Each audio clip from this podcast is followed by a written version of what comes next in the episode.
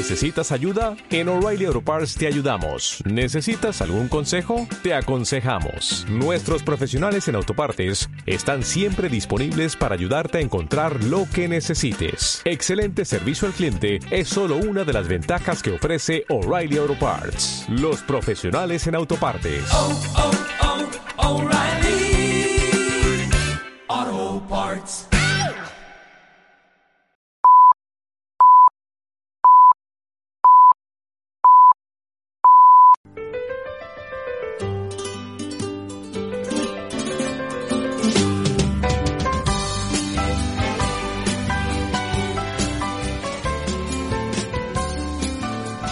Hoy lunes 6 de diciembre es un día grande para la España de bien, que no es toda. Hoy lunes 6 de diciembre se conmemora nuestra Constitución española que nos ha garantizado un montón de años eh, de libertad eh, y paz. El artículo 149.2 de la Constitución española reza así. Es competencia de la Administración General del Estado garantizar la conservación y promoción de la tauromaquia como patrimonio cultural de todos los españoles, así como tutelar el derecho de todos a su conocimiento, acceso y libre ejercicio en sus diferentes manifestaciones. La tauromaquia, por lo tanto, es reconocida como cultura y son varios los artículos de nuestra Constitución aplicables a su defensa que luego repasaremos. Pero también está la ley del, la ley 18 barra 2013 de 12 de noviembre para la regulación de la tauromaquia como patrimonio cultural. Estos son algunos de, los, eh, de las exposiciones del preámbulo. La tauromaquia forma parte del patrimonio histórico y cultural común de todos los españoles en cuanto a actividad enraizada en nuestra historia y en nuestro acervo cultural común, como así lo demuestran las partidas de Alfonso X el Sabio que ya en el siglo XIII contemplaban y regulaban esta materia. Las fiestas o espectáculos taurinos incluyen no solo las corridas de toros, sino un numeroso conjunto de tradiciones y festejos populares vinculados al mundo del toro que a su vez comprenden lo que hoy entendemos por tauromaquia. Todo esto es signo de identidad colectiva y ello justifica que su preservación corresponda y competa a todos los poderes públicos. El carácter cultural de la tauromaquia es indiscutible y merece ser preservado como un tesoro propio de nuestro país, rico en culturas distintas. Esa específica manifestación cultural ha sido incluso exportada a otros países que la desarrollan, promocionan y protegen. Y más de la Constitución. Artículo 44.1. Los poderes públicos promoverán y tutelarán el acceso a la cultura, a la que todos tienen, tenemos derecho. Artículo 46. Los poderes públicos garantizarán la conservación y promoverán el enriquecimiento del patrimonio histórico, cultural y artístico de los pueblos de España y de los bienes que lo integran, cualquiera que sea su régimen y su titularidad. La ley penal sancionará los atentados contra este patrimonio. Artículo 149.1, regla 28. Defensa del patrimonio cultural, artístico y monumental español contra la exportación y la expoliación. Museos, bibliotecas y archivos de titularidad estatal sin perjuicio de su gestión por parte de las comunidades autónomas. Artículo 149.2 sin perjuicio de las competencias que podrán asumir las comunidades autónomas, el Estado considerará el servicio de la cultura como deber y atención esencial y facilitará la comunicación cultural entre las comunidades autónomas de acuerdo con ellas. Constitución española. Cúmplase por parte de este gobierno, o si no, que sea la autoridad competente, los jueces, quien la hagan cumplir. Es la Constitución de todos los españoles y no sólo los españoles de bien. Con la verdad en puntas.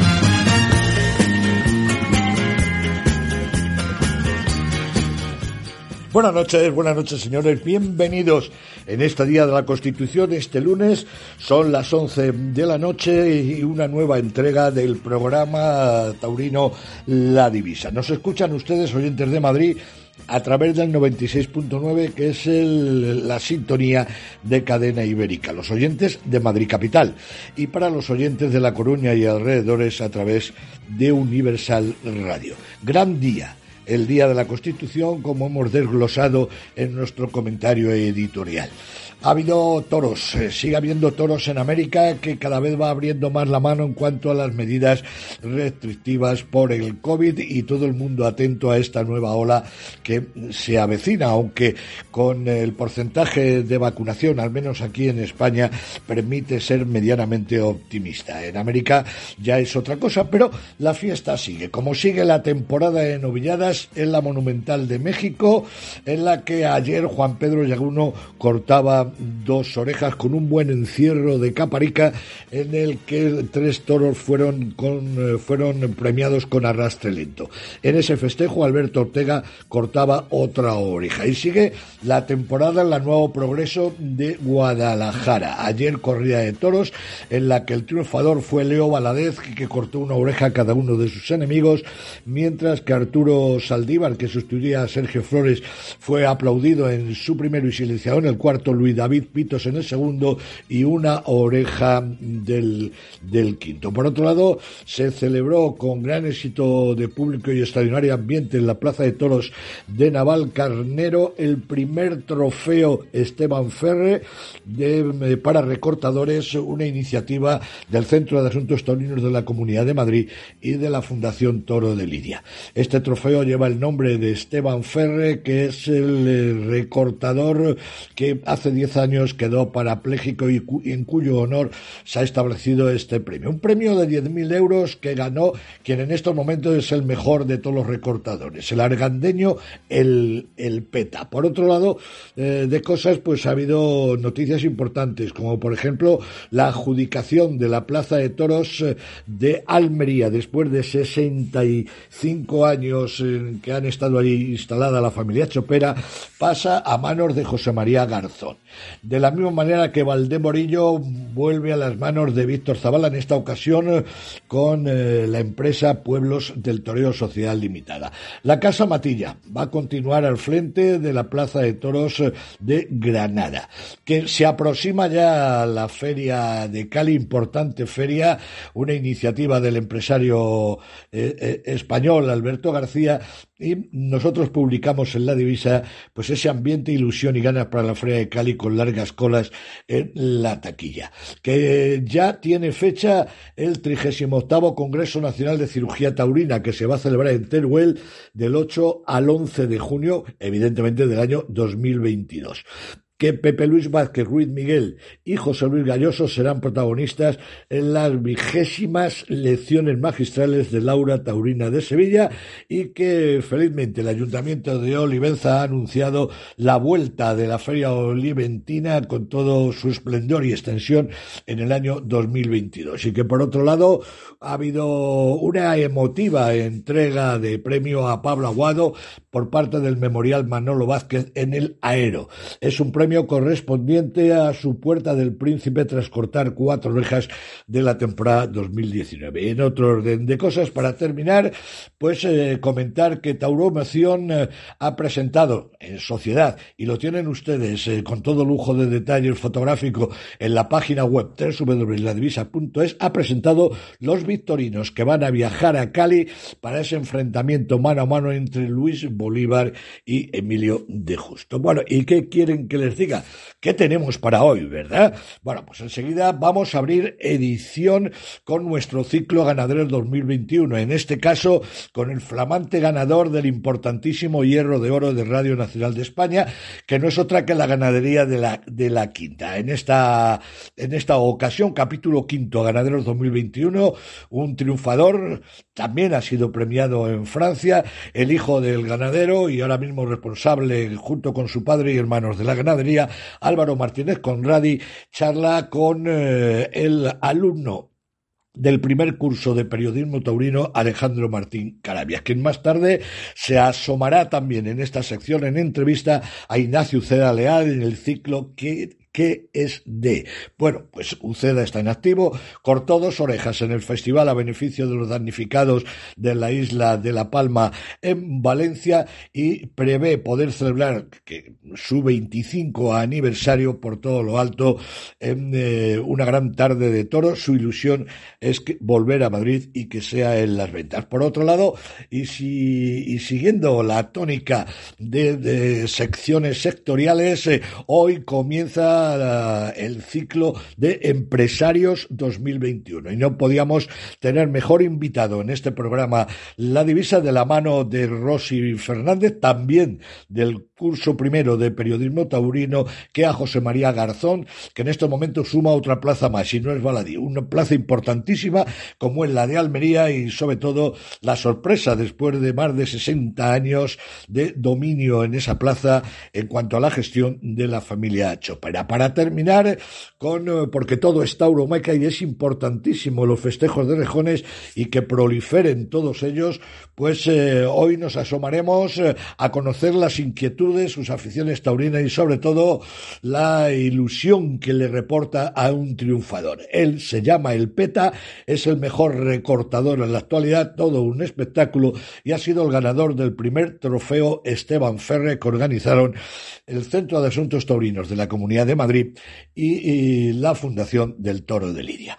Con todo esto que tenemos eh, por delante, le hago la pregunta de siempre. ¿Usted, ustedes, creen que hay quien de más en un programa taurino? No, ¿verdad? Pues mire, nosotros sí creemos que hay quien de más. Y siempre les contesto lo mismo, porque ustedes se preguntarán, hombre, ¿y quién? Pues mire ustedes, nosotros, nosotros siempre damos más.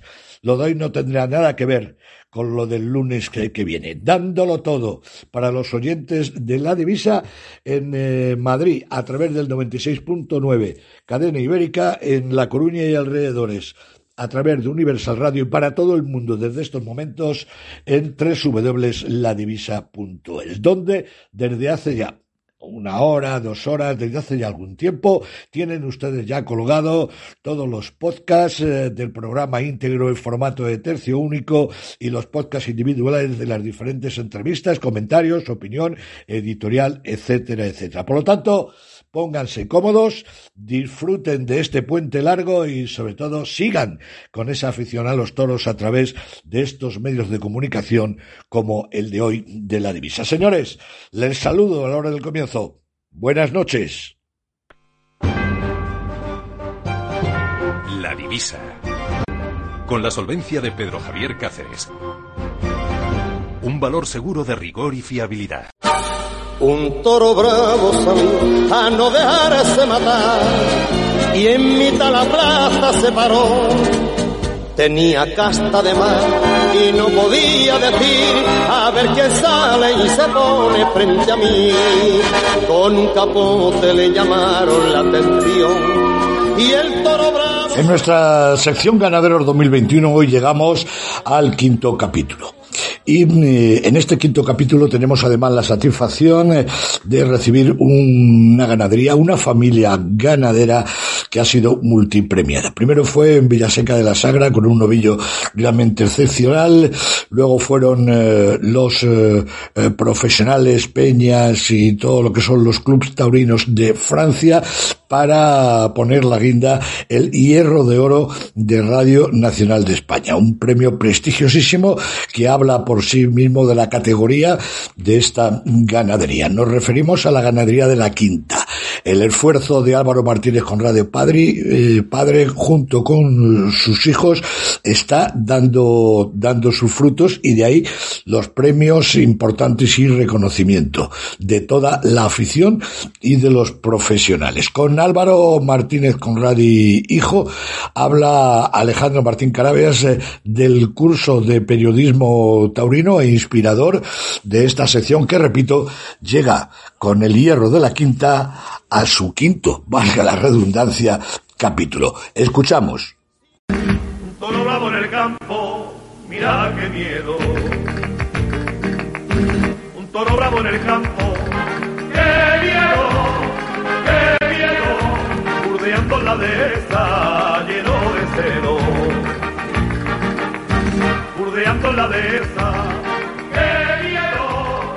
¡Qué miedo! Hoy en la divisa tenemos al, al ganadero, a uno de los ganaderos del Hierro de Oro, Álvaro Martínez Conradi. Buenas noches, Álvaro. Buenas noches, Primero, enhorabuena por el Hierro de Oro. muchas gracias. ¿Os lo esperabais? ¿Qué significa para la ganadería? Para nada, eh, no teníamos ni idea que, que podríamos ser ganadores de- del Hierro de Oro, porque bueno, era algo que lo veíamos muy lejano y, en ningún momento dado pensamos que lo podíamos ganar. Es verdad que hace un año o dos estuvimos como eh, uno de los hierros votados, pero, pero bueno, ya te digo que lo veíamos como algo bastante lejano. Este premio, Álvaro, es no es fruto de la casualidad y es el, todo el trabajo que ha llevado su familia a espaldas y que al final todo trabajo tiene su recompensa. Sí, por supuesto, eh, una satisfacción porque mm, cuando uno más que trabaja persigue un sueño y, y tiene bueno una ilusión y unas ideas y un concepto ganadero, pues cuando lo pones en práctica y la gente y, el aficionado, la prensa, todos los profesionales te lo reconocen, pues la satisfacción es enorme. Y se encuentra en el mejor momento la ganadería de la quinta, Álvaro. Bueno, eso, esa pregunta eh, siempre se la suele hacer mucho a los, a toreros, a los ganaderos. Y bueno, mm, es verdad que estamos en un buen momento y eso es una realidad, sobre todo por la trayectoria de no solo ya la temporada pasada, esta del, del 2021, sino que, que bueno, que, que la, la trayectoria de los últimos años pues eh, está ahí creo que se, se ha valorado, se ha reconocido. Eh, bueno, hay gente que le gusta más nuestro tipo de toro, nuestras embestidas y hay algún público o, algunos profesionales que no, pero eh, la verdad que, que llevamos una trayectoria buena. Si es el mejor momento o no, yo quisiera pensar que lo mejor está por llegar. Quisiera pensarlo y, y bueno, eh, la selección que hacemos es para ello. Mm, espero no equivocarnos. Y de este año, Álvaro, eh, mm, me ha llamado la- un poco la impresión que habéis lidiado un poquito menos que años anteriores. ¿Qué ha pasado? No, no ha habido contactos con las empresas, no se han tomado, no han llamado a vuestra puerta, porque con el buen Bueno, momento con que que- está la ganadería, pues pensé, vaya, tres corridas o cuatro corridas y tres, dos o tres novilladas, pues es un, un año muy corto para un hierro como, como el suyo. Sí, bueno, nosotros somos muy fieles a, nuestras plazas, pero no siempre estamos abiertos a, bueno, a, a la afición o a las empresas que quieren contar con nosotros. Y es cierto que, bueno, es un año muy complicado. Ten en cuenta que veníamos de la pandemia del 20, el 21 ha sido un año muy reducido. Y es verdad que hay plazas, por ejemplo, como Albacete, que tenemos preparada una corrida y a última hora, pues, bueno, a última hora, en qué momento fue, no sé cuál fue, pero dejaron, no contaron con nosotros. Después la corrida todo de Zaragoza, eh, pues también se cayó a última hora por motivos de, bueno, un conflicto que hubo entre el ayuntamiento y la empresa. Y, y, bueno, pues son dos corredores que se quedaron sin lidiar, ¿no? Esa de Albacete y eh, Albacete porque no sé, no hubo interés por parte de la empresa y, eh, y Zaragoza porque, bueno, estando casi anunciado, pues se suspendió la feria. Y esos normalmente son nuestros números, entre 6, 7 de corrida, eh, algún año alguna más, de 3, 4 novillas picadas, de varias sin caballo. Bueno, eh, esos son más o menos nuestros números. No somos una ganadería, mm, yo te diría que somos una ganadería mediana, no somos ni, ni excesivamente grandes, ni, ni tampoco muy pequeños, porque bueno, contamos con camadas de 90, 100 machos, lo que pasa es que la dividimos y la vamos regulando, eh, digamos, entre mm, niveles, ¿no? La novia sin caballos, con caballos y corrida de toros. Y Álvaro, le, al tener una ganadería mediana, eh, ¿se la tiene más en la mano? Si aumentara el número de vacas, a lo mejor no la tendrías tanto en la mano. ¿Crees que al tener una ganadería de, pues los números que usted dice pueden ser a lo mejor de 200 y pico vacas, 200, ¿se tiene en la mano la ganadería con ese número? Pues mira, eh, te voy a decir una cosa. Yo creo que las ganaderías se tienen en la mano no se tienen en la mano dependiendo de la capacidad del ganadero y el tiempo que cada uno le dedique. Mm, puede haber ganaderías muy cortas eh, y que un ganadero pues no tenga capacidad ni de conocerse sus propias vacas o su propia ganadería y puede haber una ganadería eh, tremendamente larga y que el ganadero pues sea un privilegiado y, y le- y lo tenga en la cabeza eh, y la tenga controlada. Así que ahí eh, lo dejo abierto, ¿no?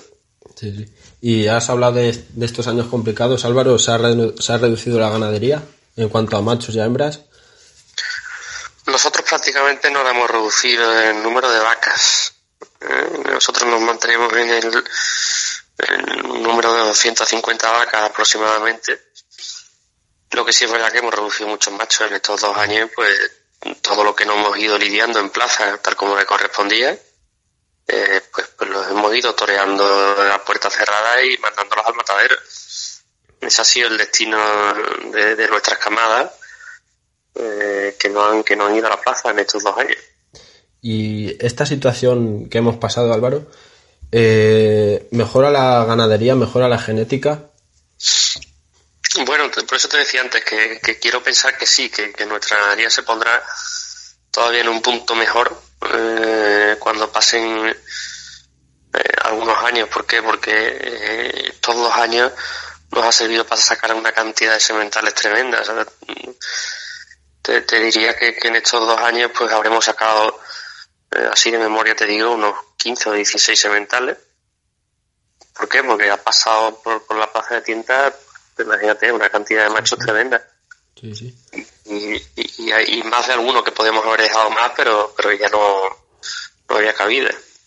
Y Entonces, si esos, si esos animales transmiten eh, lo que han sido y la genética que tienen, pues bueno, pues, supongo que tendremos un futuro mejor, pero mm, es aventurarse y adelantarse. Muchas veces toros mm, que tienes mucha fe te decepcionan y, y hay que ve- volver a parar y volver a, a seleccionar, a eliminar.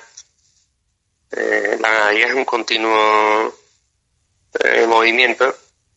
Mm, bueno, eh, como decía, un buen amigo decía, es una buena forma de hacer el ridículo, porque siempre eh, puedes salir a la plaza y que no salgan las cosas como uno haya seleccionado, como quiere, y, y te dejen en mal lugar. Sí. Y de este año, Álvaro, en- de ¿con qué corrida se queda? Y, sobre todo, hubo un novillo en Villaseca de la Sagra de nombre Perlas Negras, que eso puede ser a lo mejor la- el tipo de embestida que se busca en su casa. Sí, ese fue un gran novillo, eh, con una embestida, bueno, con mucha transmisión, con, mm, con fijeza, prontitud, bueno, creo que tuvo grandes cualidades y, y sobre todo el sello propio que, que siempre nosotros hemos intentado marcar, ¿no? Que, que el toro nuestro se diferencie de- del resto, ¿no? Por, por su personalidad. ¿Y cuál es la personalidad de- del toro de, de la familia Conradi? ¿Qué es lo que le hace diferente? Bueno, pues eh, ahí está el misterio, ¿no? En, en que tú cuando de repente lo ves y dices, bueno, eh, algo me está transmitiendo de forma especial, que no sé qué es, pero es algo diferente, ¿no? Es cuando, como cuando eh, cualquiera de las artes te, te inspira o te hace sentir algo que dices, bueno, ¿qué es? Pues no lo sé, pero es algo que me hace sentir eh, sensaciones o emociones especiales. Sí. Y por aquí, el, eh, Álvaro, hemos entrevistado a varios ganaderos y le he hecho dos preguntas. Eh, este año ha habido un debate del toro de 4, 5 o 6 años. ¿Usted qué, qué opina sobre eso? Adolfo decía que se ha sido un poco injusto con los ganaderos sobre este debate, ante la situación tan crítica que habéis pasado. Hombre, eh, ha sido una situación totalmente extraordinaria y que, bueno, que, que- no tenía precedentes y evidentemente eh, los ganaderos nos habíamos guardado los animales con, con los que más seguros estábamos, con los que pensábamos que íbamos a triunfar y en algunas ocasiones pues se ha acertado y otras veces se ha equivocado. En nuestro caso, por ejemplo, lidiamos dos corridas cinqueñas y dos cuatreñas. Bueno, y hoy tuvimos la suerte que las dos cinqueñas fueron muy buenas, tanto la de Arles como la de Galax. Hombre, mm, lo que sí yo creo que es importante es que cada plaza no, no debe perder su, su identidad. El toro de cada plaza no se puede perder porque ahí es cuando perdemos nuestro, bueno, la idiosincrasia de cada plaza, el sello, el, mm, y claro, ahí eh, yo creo que nos equivocamos, ¿no? Evidentemente ha sido un año excepcional, pero bueno, ahora en el 21 partimos otra vez de cero y el toro de cada plaza tiene que salir tal como es, ¿no? El toro de Madrid, por supuesto, sigue teniendo, tiene que ser el toro de Madrid, el toro de Sevilla y plazas de, de segunda, tercera categoría tienen que tener su toro eh, según los gustos, ¿no? Porque hay toros de plaza de segunda Sí. eh, que, que, por decirte y ponerte dos ejemplos muy opuestos, ¿no? El toro de Gijón Sí. es una plaza de segunda y no tiene nada que ver con el toro de Albacete, que igualmente es una plaza de segunda. Y bueno, mm, pues tiene su, su sello y, y no pasa nada, ¿no? Pero la equivocación sería eh, que, que en Santander pues saliera un toro de plaza de primera y que eh, Sevilla saliera un toro de plaza de tercera, ¿no? Sí. Cada, cada, cada plaza tiene que tener su nivel y, y su sello. O sea, y eso no quiere decir que tenga más o menos prestigio, ¿no? Eh, las plazas tienen el prestigio porque se lo da la afición y, y le da esa categoría, no, no porque tengan un toro más grande o más pequeño. Sí. Y este año, Álvaro, eh, parece que las figuras han abierto un poco a su ganadería. ¿Crees que las figuras deben de entrar en todas las ganaderías para conocerlas más o que el ganadero siga su criterio a pesar de que pues en otros tiempos no se hubieran abierto con su ganadería o ya no con su ganadería, con, con cualquier ganadería que no sea las comerciales o las que estamos acostumbrados a ver que las matan? Hombre, Nosotros eh, somos, partidarios de crear nuestro nuestro animal, eh, el concepto que tenemos. Y si ese concepto resulta que se acerca a un determinado tipo de torero, pues oye, mm, bienvenido sea, eh, sea figura o sea o no sea figura. Y, al final nosotros hacemos un tipo de toro en el que creemos que puede dar un espectáculo al que esté sentado en el tendido porque, mm, bueno, evidentemente se le hace algo importante por parte del torero.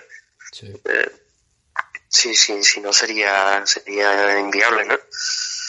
Y, y evidentemente los toreros cuando son figuras pues eligen lo que más se acerca a ellos para poder triunfar. Y hay toreros que se sienten identificados con nuestra ganadería y hay otros que no, y son muy respetables.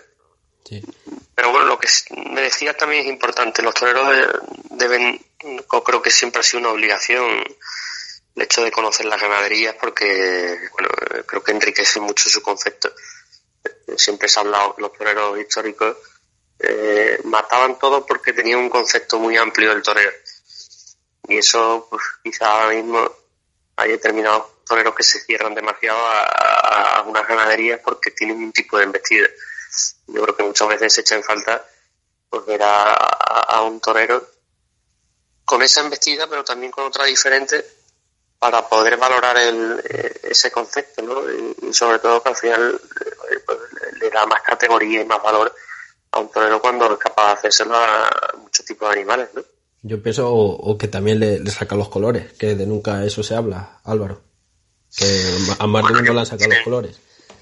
Eh, bueno, es más, bueno, más un miedo escénico porque eh, esos toreros y esas figuras lo son porque tienen una gran capacidad y son capaces de anteponerse a, a ese tipo de cosas. Y, y yo estoy convencido de que si se lo proponen lo consiguen.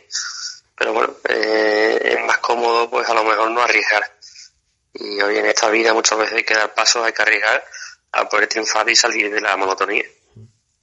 Y y de cara al año que viene, Álvaro, eh, ¿cómo se presenta el año? Y se ha filtrado por un medio taurino que hay alguna corrida para Madrid reseñada o que han ido a verla. Bueno, sí, sabemos que ahora mismo oye, ya se están moviendo la- las empresas y están reseñando toros. Eh, tenemos bastantes cosas avanzadas, pero no, no, no quisiera adelantarme a, a la confirmación de las empresas que ellos lo hagan público. Lo que sí es cierto que tenemos ya bastantes cosas, eh, bueno, como te decía antes, avanzadas y, y vistas por los veedores. Eh, si Dios quiere, bueno, pues será una temporada en la que estemos en sitios donde, donde se nos quiere y donde nos gusta lidiar. ¿La tienen toda vendida la camada, Álvaro, para el año que viene? ¿O Bueno, toda, toda, toda, todavía es pronto, ¿no? Y ya si van a Madrid, llevaría los toros al Batán para hacerle la entrevista. Bueno, nosotros siempre hemos sido muy, muy partidarios del Batán. Ya, eh, bueno, en los años 90, a principios de los 2000, cuando todavía seguía abierto, eh, bueno, pues siempre íbamos al Batán. Y a nosotros nos gusta, eh, porque creo que es bueno el que el toro llegue allí, que se relaje después del viaje, que lo vean los aficionados, que se que hable de toros, que, y que, que creo que es bueno que el toro se vea en, en los corrales porque mm, aunque es un toro diferente al que sale después a la plaza porque el toro cuando está en los corrales está más relajado, está, eh, está comiendo, está descolgado y, y- y no te transmite a lo mejor esa sensación y ese trapillo que cuando lo ves salir por la plaza y cuando el toro está engallado. Pero es positivo y somos partidarios de que exista el batán. y ya, Álvaro, esta ya sí que es la última, queda la espinita de Sevilla y ¿os han llamado para este año o, o para el año que viene ya está la corrida reseñada, el toro de Sevilla perfecto de la quinta? Pues mira, sí, eh, nos han llamado, pero nos han llamado un poco tarde, cuando ya teníamos bastantes cosas, eh, bueno, pues vendidas, sobre todo el- del nivel de toro de, de Sevilla. Eh, ya estábamos comprometidos, bueno, pues unos días antes de, que nos llamaran. Y, bueno, ha sido una pena porque nos hace mucha ilusión, pero si nos hubiesen llamado pues un- unos días o unos meses antes, eh, hubiésemos reservado pues la camada y haber escogido la primera corrida para, para Sevilla como, como se merece. ¿no? Eh, queríamos ir de cualquier manera. Bueno, si le comentamos eso a la empresa que, que nos gustaría lidiar y que si ellos lo veían conveniente, pues para el 23 prepararíamos ya eh, una corrida de, del gusto de todos. Pues muchas gracias Álvaro por, por coger el teléfono de la divisa y a buen seguro el año que viene veremos a sus toros por las principales ferias y embistiendo como ese novillo de perlas negras. Muchas gracias, esperemos que sea así, que tengamos la suerte que hemos tenido este año y las últimas temporadas y, y que sigan confiando en nosotros porque para nosotros la mayor satisfacción es eh, que el aficionado y la gente que confía en nosotros eh, salga contenta y satisfecha de- del trabajo y la selección que, que hacemos en la quinta. Pues muchas gracias Álvaro. Gracias a vosotros. Almería, un inmenso coral, es tu hermosa bahía. Almería, es tu virgen del mar, mi estrellita y mi guía. Almería, paraíso de amor, tus mujeres son. Ha sido una de las noticias sorprendentes de la semana. Este invierno, pues, eh, se están produciendo muchas sorpresas y una de ellas eh, es precisamente que después de sesenta y pico de años, creo que 65 de gestión de la Plaza de Toros de Almería por parte de la familia Chopera, la propiedad de la familia Cuesta ha decidido dar otro rumbo a la Plaza de Toros almeriense y confiar su gestión a José María Garzón. Esto nos ha servido para que a través de Rosy Fernández, del primer curso de periodismo taurino, empecemos una sección, al igual que Ganaderos 2021, que fue de, pues, a partir de este lunes, Empresarios 2021 para que analicen su gestión en tiempos eh, difíciles los diferentes empresarios del sector. Y nada mejor que aprovechar y, y haciendo, pues, eh, ligando un muletazo con otro, ligando la noticia de la concesión de la Plaza de Toros de Almería después de tantos años a José María Garzón, comenzar con el empresario sevillano en este repaso de lo que ha sido el 2021, proyecto y futuro de cara al 2022. No solamente en Almería, que es eh, la plaza que en estos eh, momentos es noticia, sino también en las otras plazas que gestiona José María Garzón. Escuchamos la conversación en torno a este caso, a esta, a esta noticia, a esta actualidad de Rosy Fernández con el empresario José María Garzón, eh, propietario de Lances de Futuro. Tarde de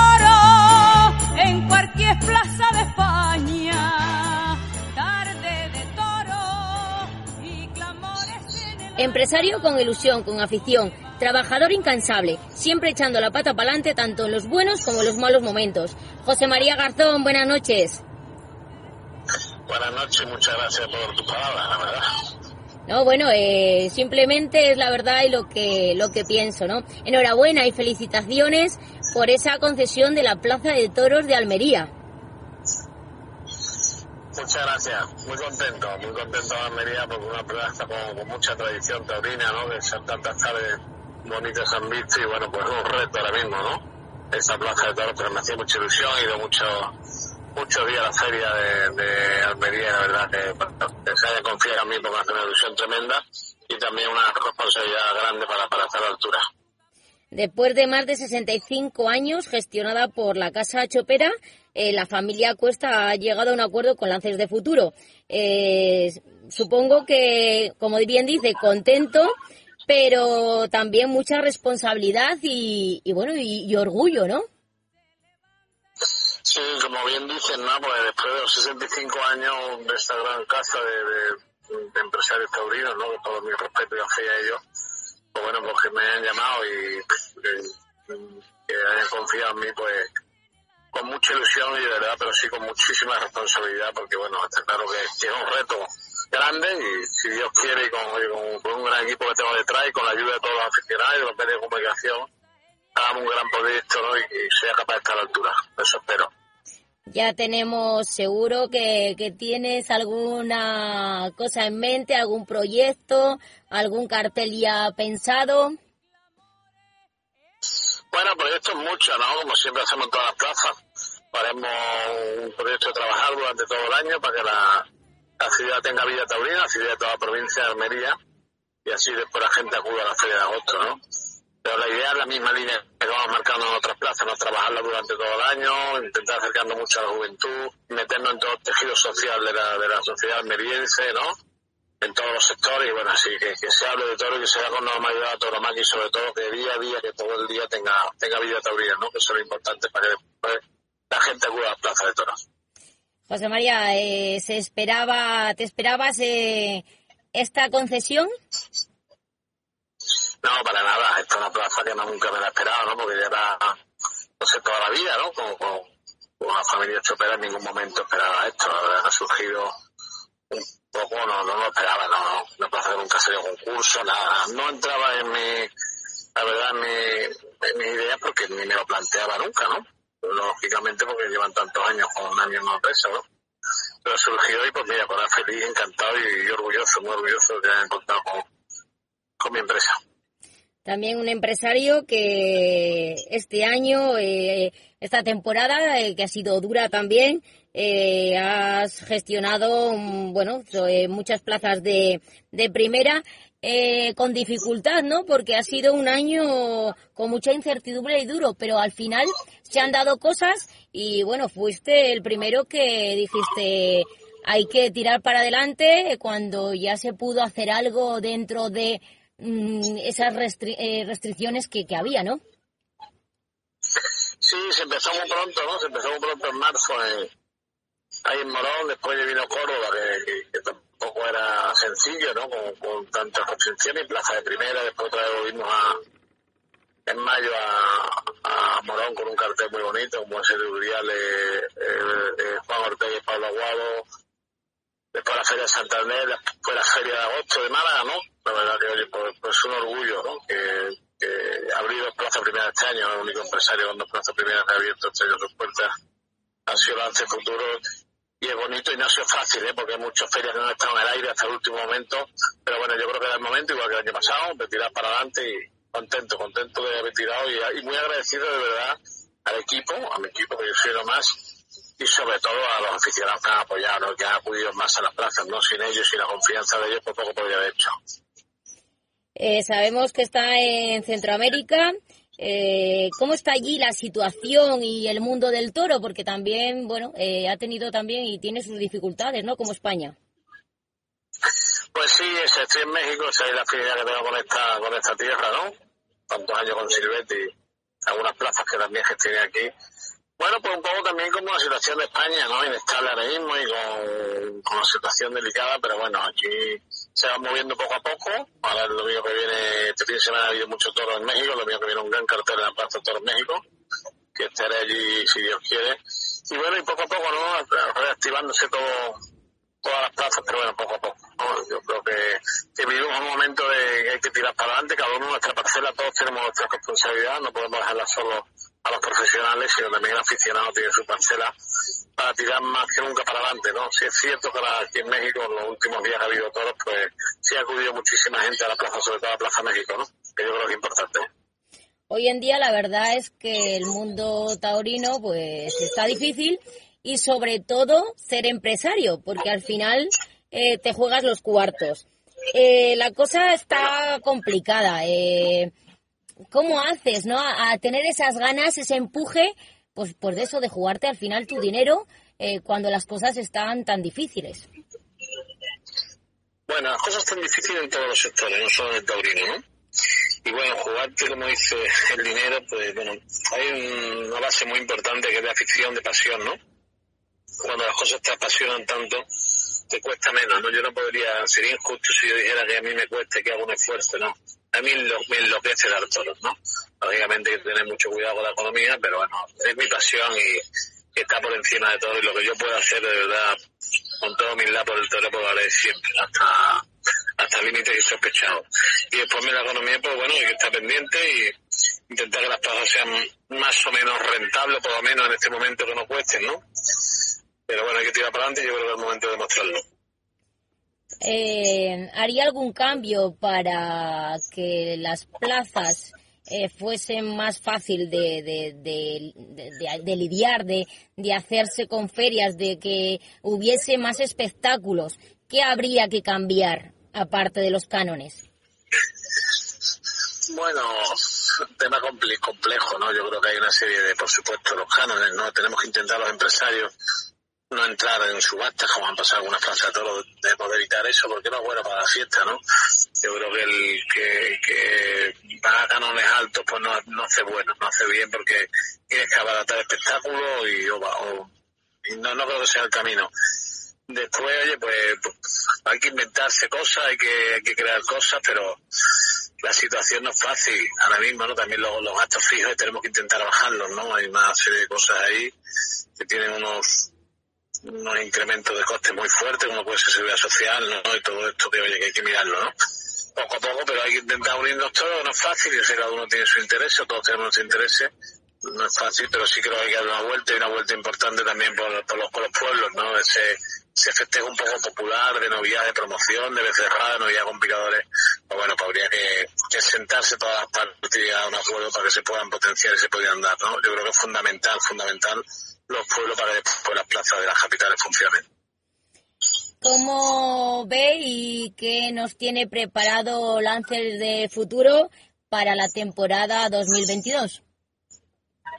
Bueno, Lance Futuro tiene preparado trabajar mm, sin parar para que, que las plazas que nosotros gestionamos pues se cree la ilusión en los aficionados para acudir a ellas, ¿no?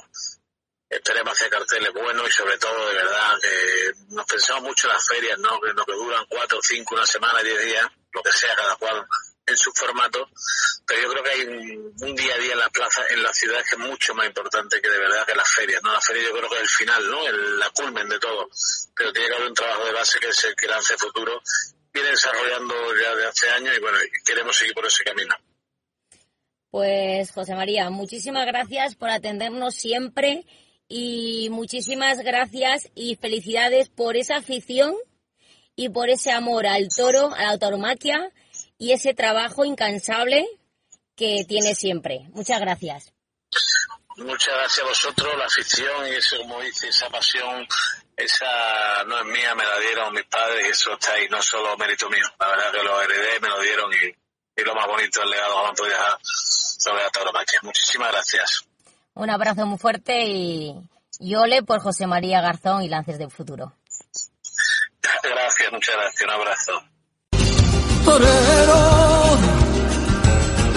Para estar a su lado hay que ser torero. Medir la distancia que va a su cuerpo. Y hay que andar confiado ya en su terreno porque, porque pueden herirte sus ojos negros. Torero, hay que ser tan valiente como Y así llegamos al cuarto capítulo en esta ocasión de ¿Qué fue de? Eh, ¿Qué fue de? Es eh, una sección de Alejandro Martín Carabias del curso, del primer curso de periodismo taurino, en lo que, en el que nos interesamos por saber la trayectoria de toreros que han sido muy importantes, eh, la mayoría están retirados, algunos, o la mayoría, muchos, alrededor de- del toro ejerciendo otras labores fuera de los ruedos, pero hay otros eh, que están en activo y que mm, este año pues cumplen una efemérides como los 25 años de alternativa. Una alternativa que se produjo desde entonces, hace 25 años, un cuarto de siglo, y desde entonces ininterrumpidamente, con altos, con bajos, pero siempre con la importancia de un torero clásico, profundo, hondo. Hoy nos asomamos a las ilusiones, los retos, al repaso a la trayectoria de 25 años y qué es lo que queda por delante y los pensamientos de cara a la celebración en 2022 de ese 25 aniversario. Hoy Alejandro Martín Carabias charla con el torero madrileño Ignacio, José Ignacio Uceda Leal. Torero, torero, torero, torero, quisiera yo ser. Torero, torero, torero, maestro del arte español.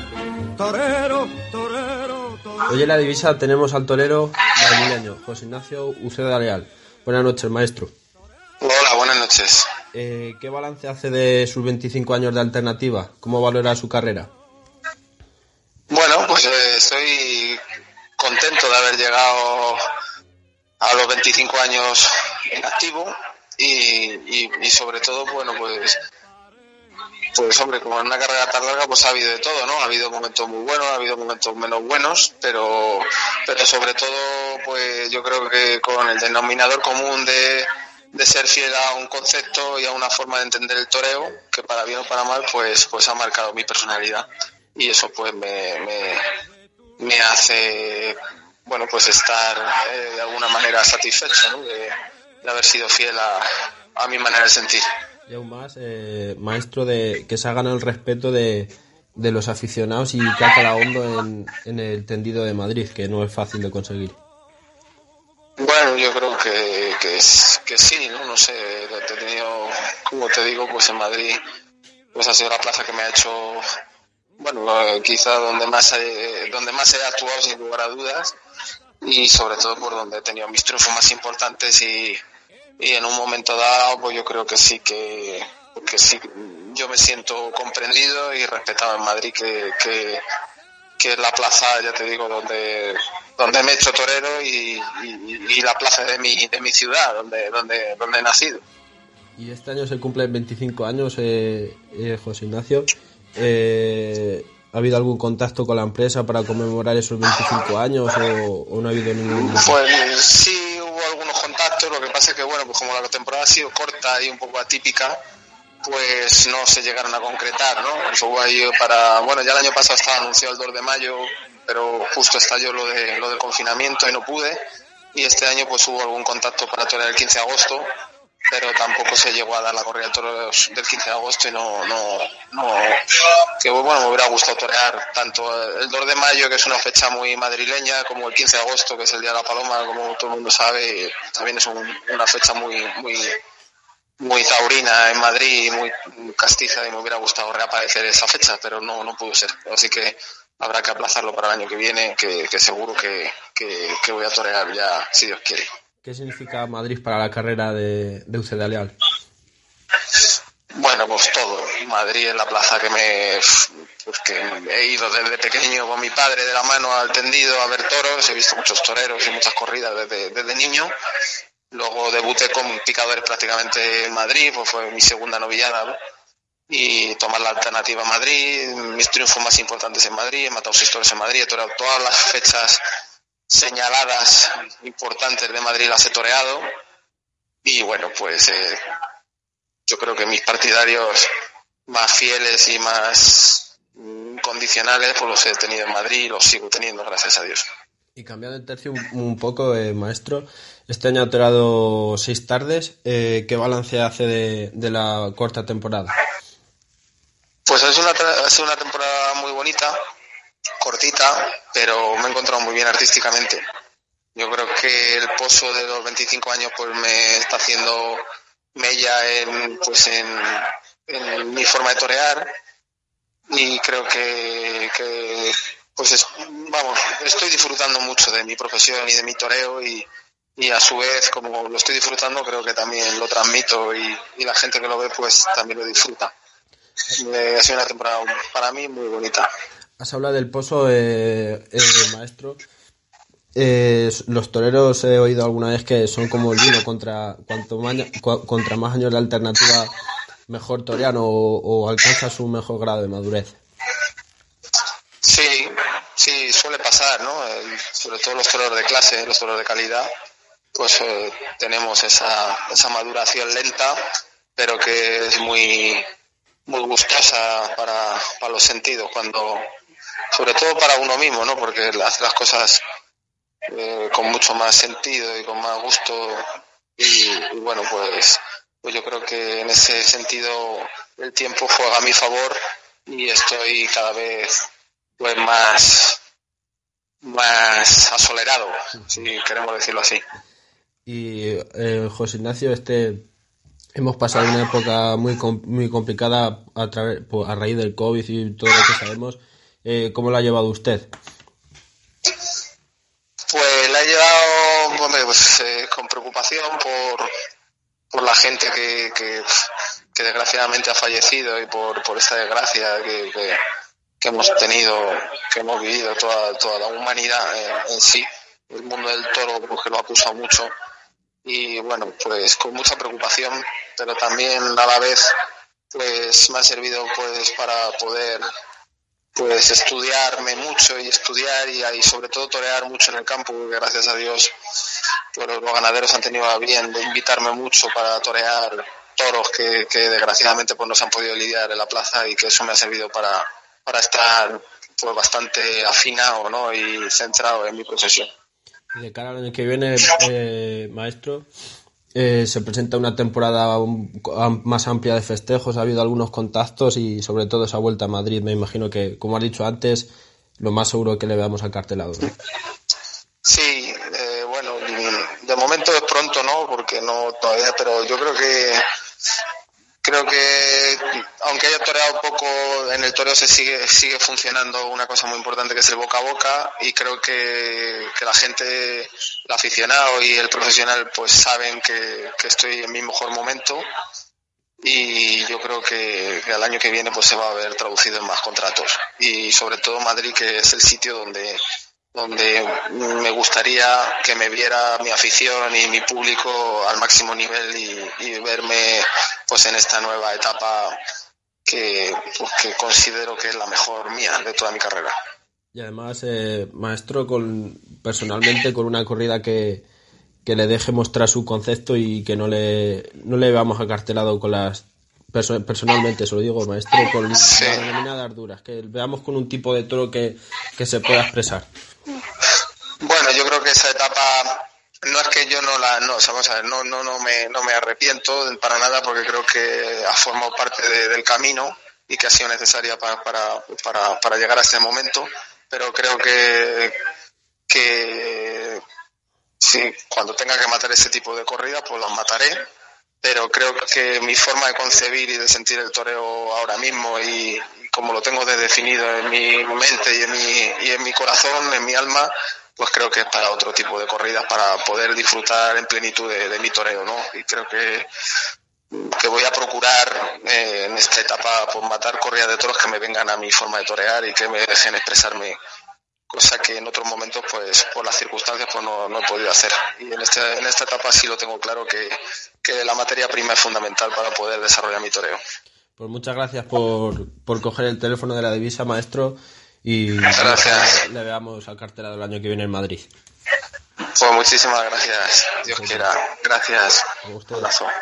La fiesta nacional es cultura, la fiesta nacional es pasión.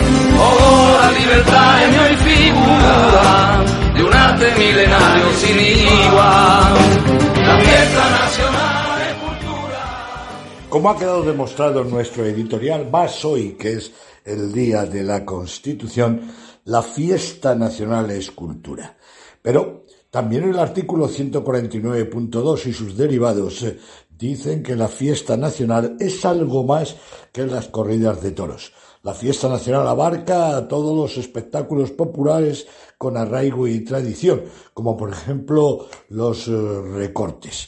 Estos días, el sábado, se ha celebrado en Navalcarnero el concurso nacional de recortes promovido por la Consejería de Presidencia de la Comunidad de Madrid y su Centro de Asuntos Taurinos y la Fundación Toro de Lidia.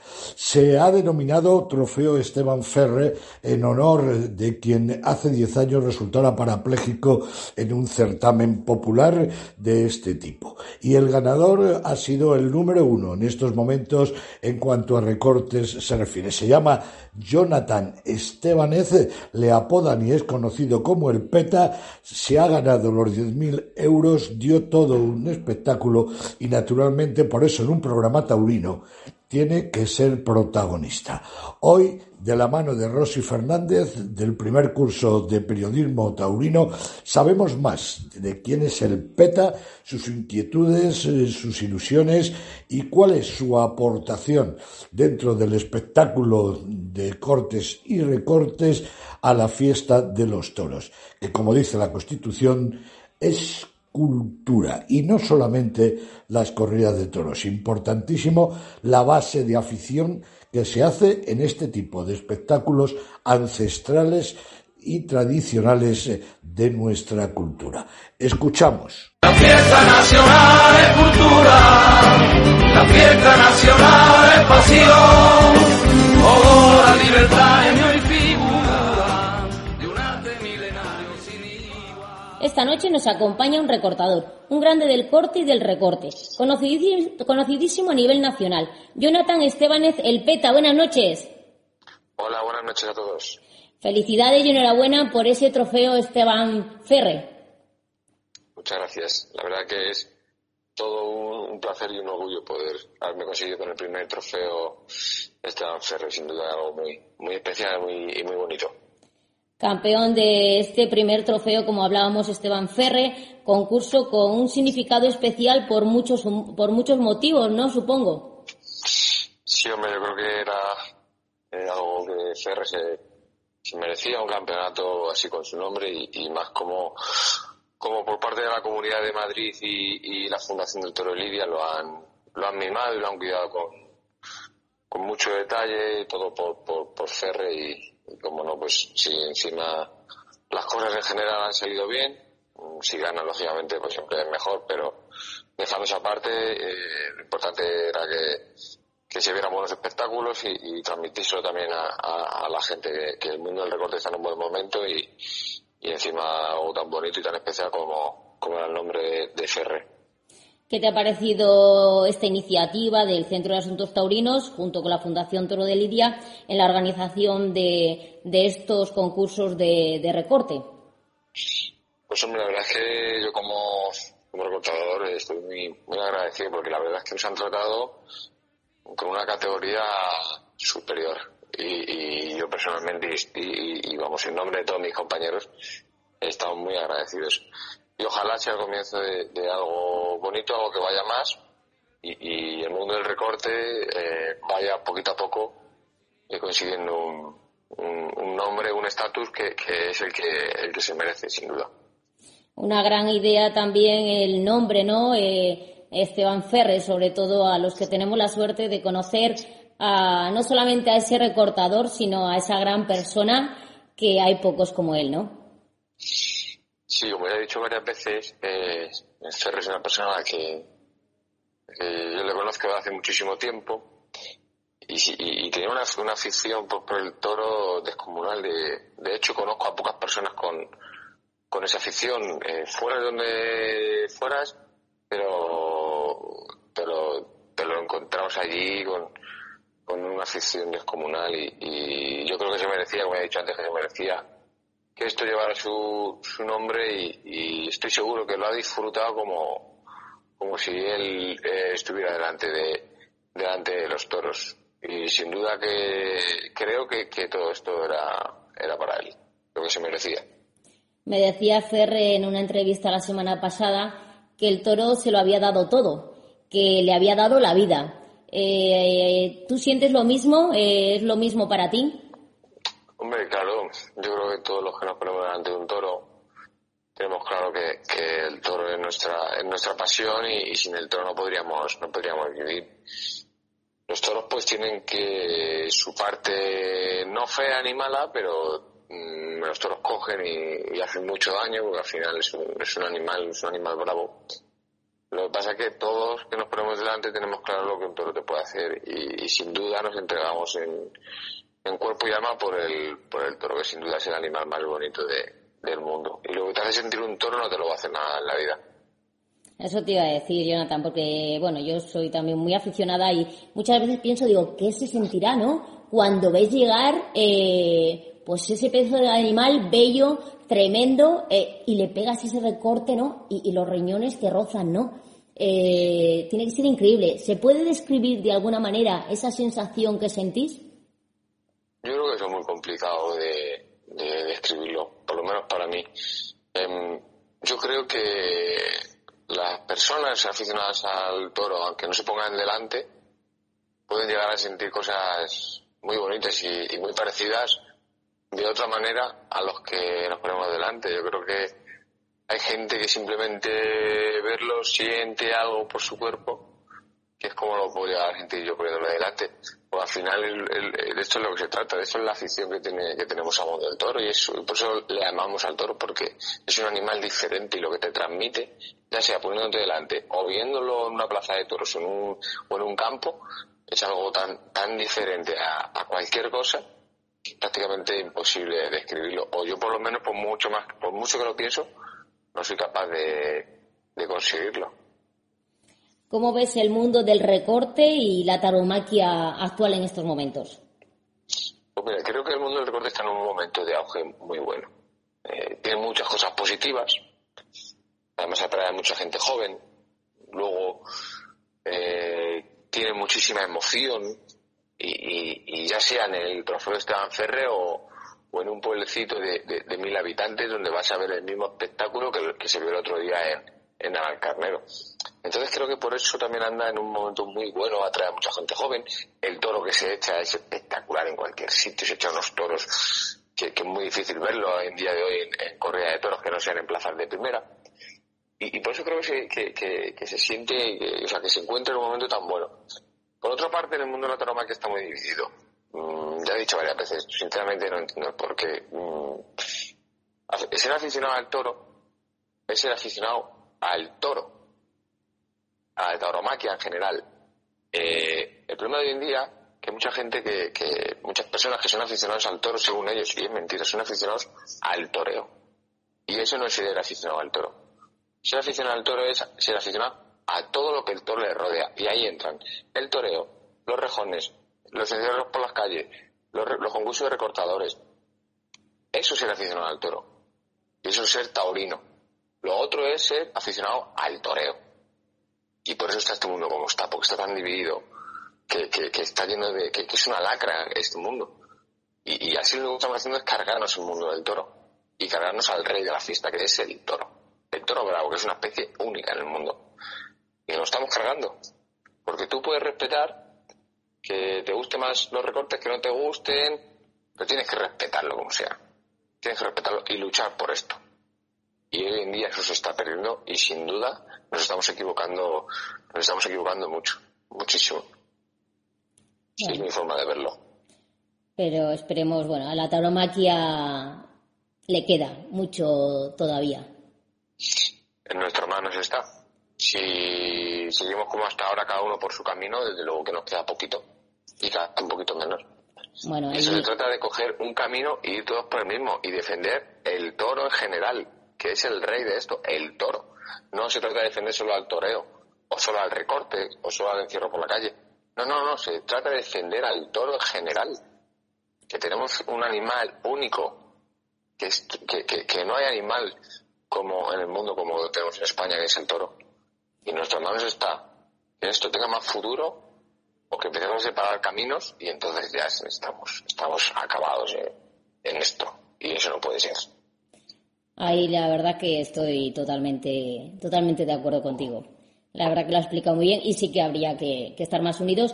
Y lo más grande ¿eh? es el toro bravo que, tenemos y que lo disfrutamos y que es el animal más bello que, que existe, ¿no? Por lo menos para lo que realmente nos gusta el toro en todas las variantes. Ah, Así es, así es.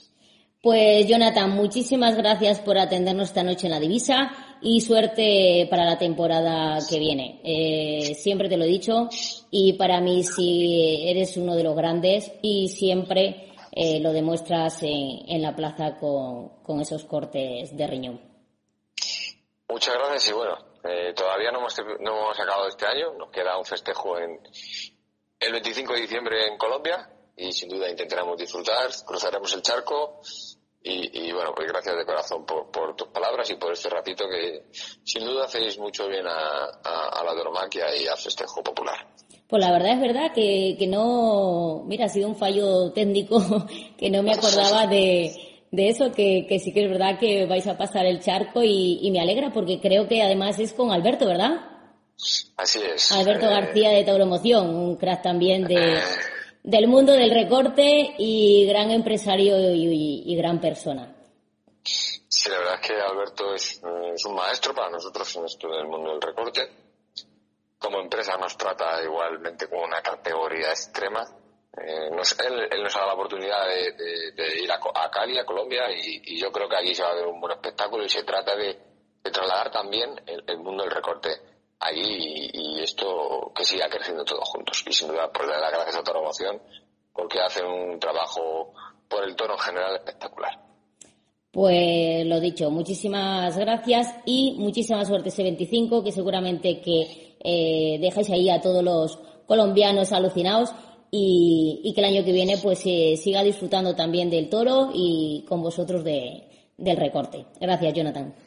Muchas gracias a vosotros. Un placer. Adiós. México, México.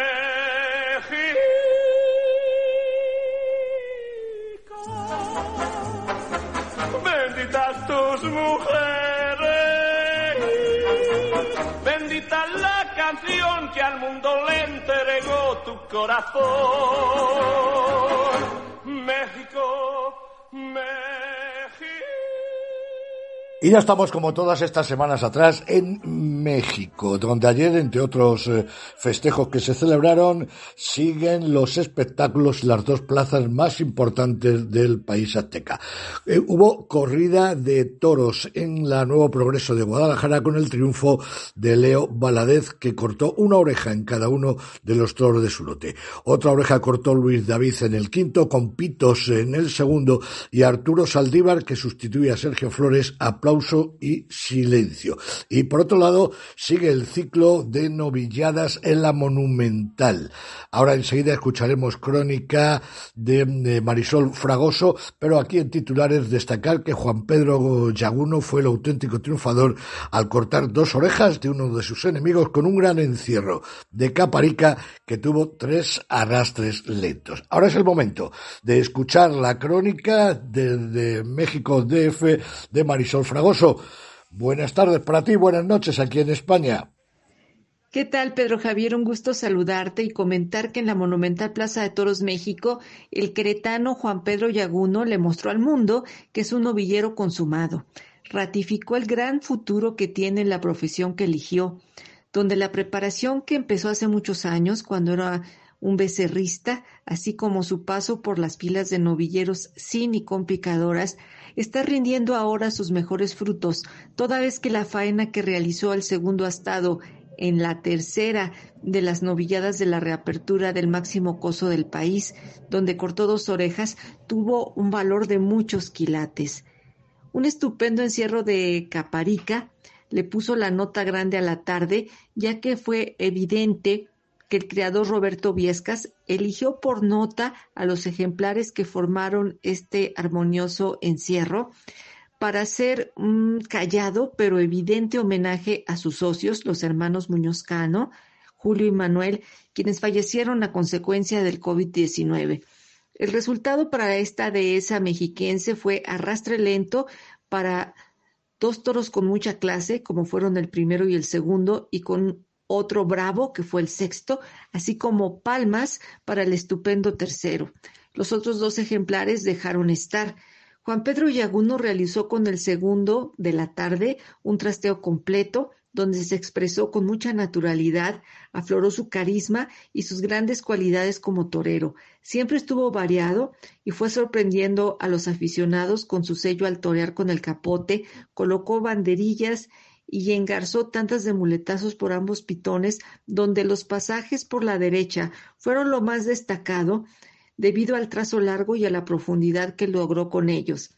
Terminó destocada para cortar las dos orejas entre gritos de torero torero, y fue tal la entrega del público que tuvo que dar dos vueltas al ruedo para pasear esos apéndices. Con el quinto, que contó con más teclas que tocar y lo hizo con pleno conocimiento de causa, Pedro ejecutó una brillante ejecución de banderillas.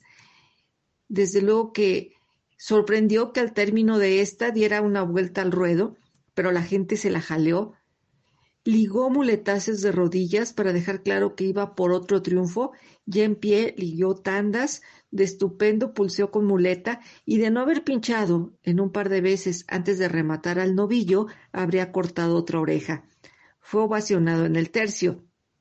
Señalar que el mejor lote fue para José Alberto Ortega, con el tercero se quedó por debajo de las buenas condiciones del toro y ante el bravo sexto providencialmente se salvó de sufrir una grave cornada, aunque recibió una tremenda paliza de la que se levantó para torear con enjundia y cortar una oreja. Después fue llevado en ambulancia al hospital donde le hicieron todo tipo de estudios. Resultó con una fractura leve en la nariz, un esguince de primer grado en el cuello y pues desde luego que mató más por todo el cuerpo. José Miguel Arellano lució su buen toreo, estuvo muy digno, alcanzó pasajes de calidad ante ambos novillos, pero perdió el rumbo con la espada y recibió varios avisos. El balance final de esta tercera novillada de la reapertura fue de un aforo de aproximadamente tres mil personas, novillos de Caparica, repito, con arrastre lento a primero, segundo y sexto, palmas al tercero, José Miguel Arellano, silencio tras aviso y silencio tras dos avisos, Juan Pedro Yaguno, dos orejas y ovación en el tercio, y José Alberto Ortega, silencio tras aviso y oreja. Ese es mi reporte. Hasta la próxima. La divisa. Con la solvencia de Pedro Javier Cáceres. Un valor seguro de rigor y fiabilidad. Aquí, como todos los lunes en La Divisa, el testimonio de una personalidad del mundo de la política, de la sociedad, de la cultura, en este caso del periodismo, en definitiva un popular que con su testimonio, documento, avive conciencias en defensa de un patrimonio cultural nuestro, como es la fiesta de los toros. Esta semana, quien nos deja sus palabras es el periodista sevillano Antonio Burgos. Soy Antonio Burgos, uno que va a los toros, ni siquiera soy aficionado, pero me interesan los toros como espejo de España el modo de ver lo que pasa en el ruedo es siempre una enseñanza y una filosofía para contemplar lo que pasa en el ruedo de España. Y por si desconfían de lo que les digo, piensen una cosa. El Congreso de los Diputados es como una plaza de toro cortada por la mitad, como medio kilo de venta. Tiene su presidencia, burladero, sus tendidos, su grada, sus andanadas de invitados y por tener tiene hasta un reloj que yo creo que está marcando siempre la lorquiana hora de las cinco y media de la tarde.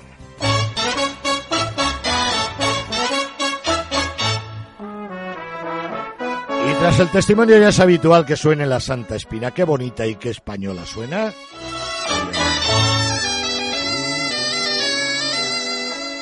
Y con esta sintonía siempre llega a la divisa el minuto de Barcelona. Esa sección que tienen los aficionados catalanes para reivindicar su sitio en la tauromaquia. Oiga, que sepan que no están solos. Todos ellos tienen aquí su espacio en la divisa y su portavoz y voz en la de Manuel Salmerón, Barcelona. Saludos, buenas noches. Buenas noches. Después de unas semanas de gran actividad cultural taurina, esta semana hacemos un paréntesis para regresar a las actividades el próximo domingo, día 12. El Círculo Cultural Taurino de Tarragona organiza su comida y premios anuales. Será en una comida en el selecto restaurante mm, de Salou. El premiado este año es el joven y gran torero de los dominados artistas Juan Ortega.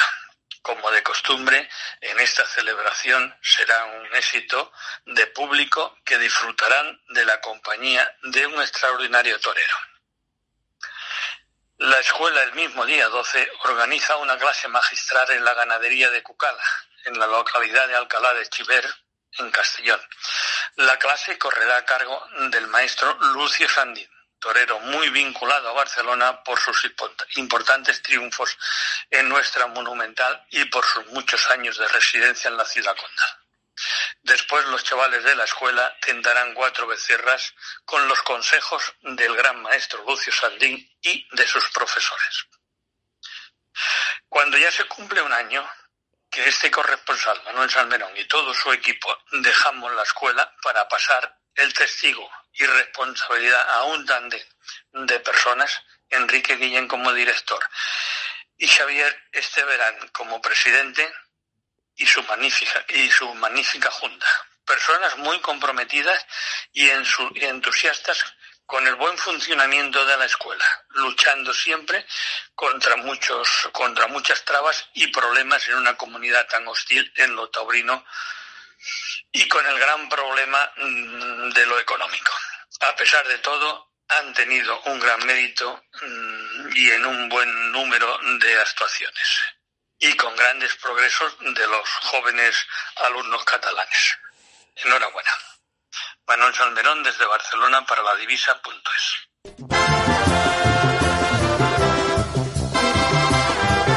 Pues vamos bajando la persiana. Volvemos el lunes en este espacio radiofónico a través del 88.8 en toda la Comunidad de Madrid, cadena ibérica, y en el 91.9 para la capital de España.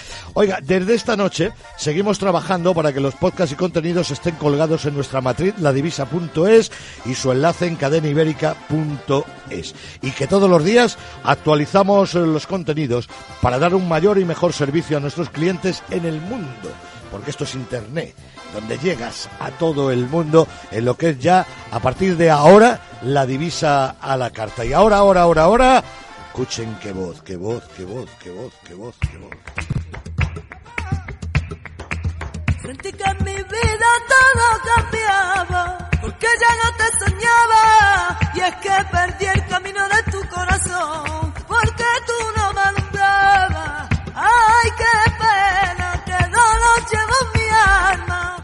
Es la de Marina Heredia, la taurinísima y flamenca Marina Heredia, la esposa de Pedro Pérez Chicote, matador de toros, y Marina Heredia cierra hoy nuestro programa con una rumba flamenca. Esto se llama El Camino de tu Corazón. Escuchamos, escuchamos, escuchamos, disfrutamos eh, y bueno, y nos despedimos. Una feliz noche. niño de los ojos negros, verde, el pelo alborotado es quien a mí me quita el sueño, por ti me muero. Dueño de mi corazón, que ya no está, no está, no está, ya no lo tengo. Ay, me muero de dolor. Sentí que en mi vida todo cambiaba, porque ya no te soñaba. Y es que perdí el camino de tu corazón, porque tú no me alumbrabas. Ay, que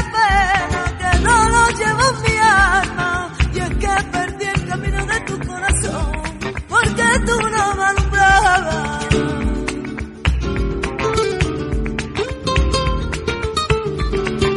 La noche en mi sueño te alejaba, sin mirar atrás, sin decir nada.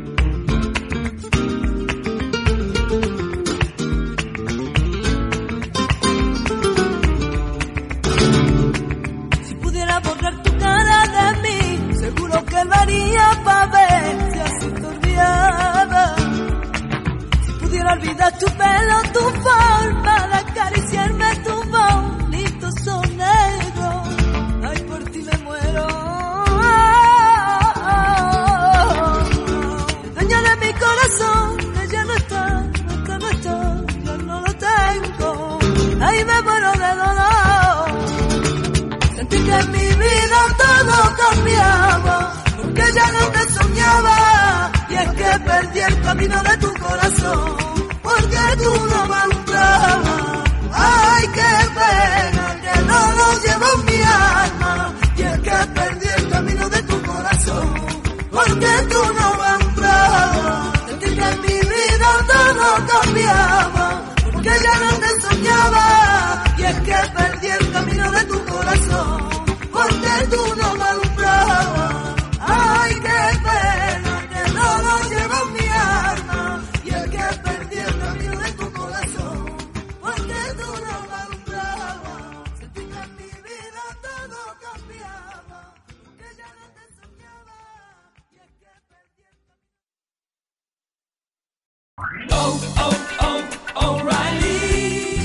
¿Necesitas ayuda? En O'Reilly Auto Parts te ayudamos. ¿Necesitas algún consejo? Te aconsejamos. Nuestros profesionales en autopartes están siempre disponibles para ayudarte a encontrar lo que necesites. Excelente servicio al cliente es solo una de las ventajas que ofrece O'Reilly Auto Parts. Los profesionales en autopartes. Oh, oh, oh, O'Reilly Auto Parts.